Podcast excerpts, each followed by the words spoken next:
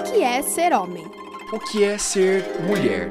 Talvez você acredite que nascer com um pênis te faz homem. Ou que ter uma vagina te faz mulher.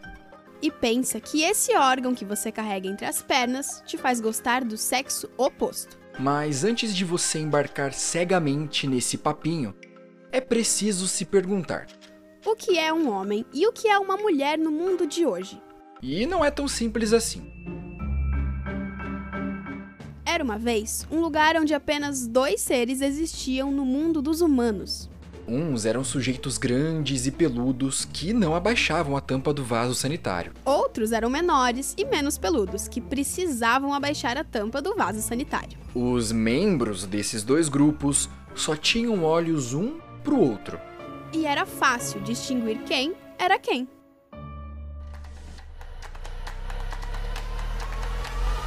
Mas muita coisa mudou. Homens usam rabo de cavalo, maquiagem, saias, roupas cor-de-rosa e olha só, até choram. Mulheres têm tatuagens, bíceps fortes, fumam charutos, vestem calça, jogam futebol e, pasmem, têm pelos embaixo do braço, na perna e em qualquer lugar do corpo. Qualquer. Onde quer que a gente olhe, não vemos mais dois seres com diferenças interplanetárias, mas algo bem próximo de um cruzamento entre eles. Teoricamente, não haveria nada de errado em diferenciar as pessoas em machos e fêmeas, homens e mulheres. Se isso não produzisse tanta violência, desigualdade e hierarquias. Assim, meio gayzinho, leva um couro, ele muda o Deus comportamento criou o dele. homem e a mulher, e a Bíblia chama qualquer escolha contrária ao que Deus determinou como o ideal, chama de pecado. Você é, é homem, mulher ou armário? Que coisa, é- é- eu acho que ela é ET. Desde os tempos primórdios, desde quando começou, a mulher auxiliadora tem que auxiliar. Menino veste azul e menina veste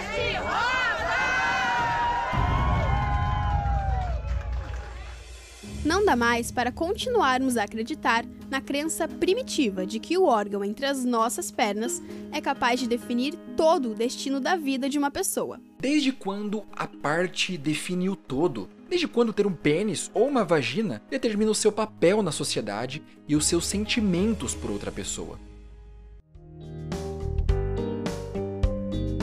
Eu sou a Luísa Mainardes.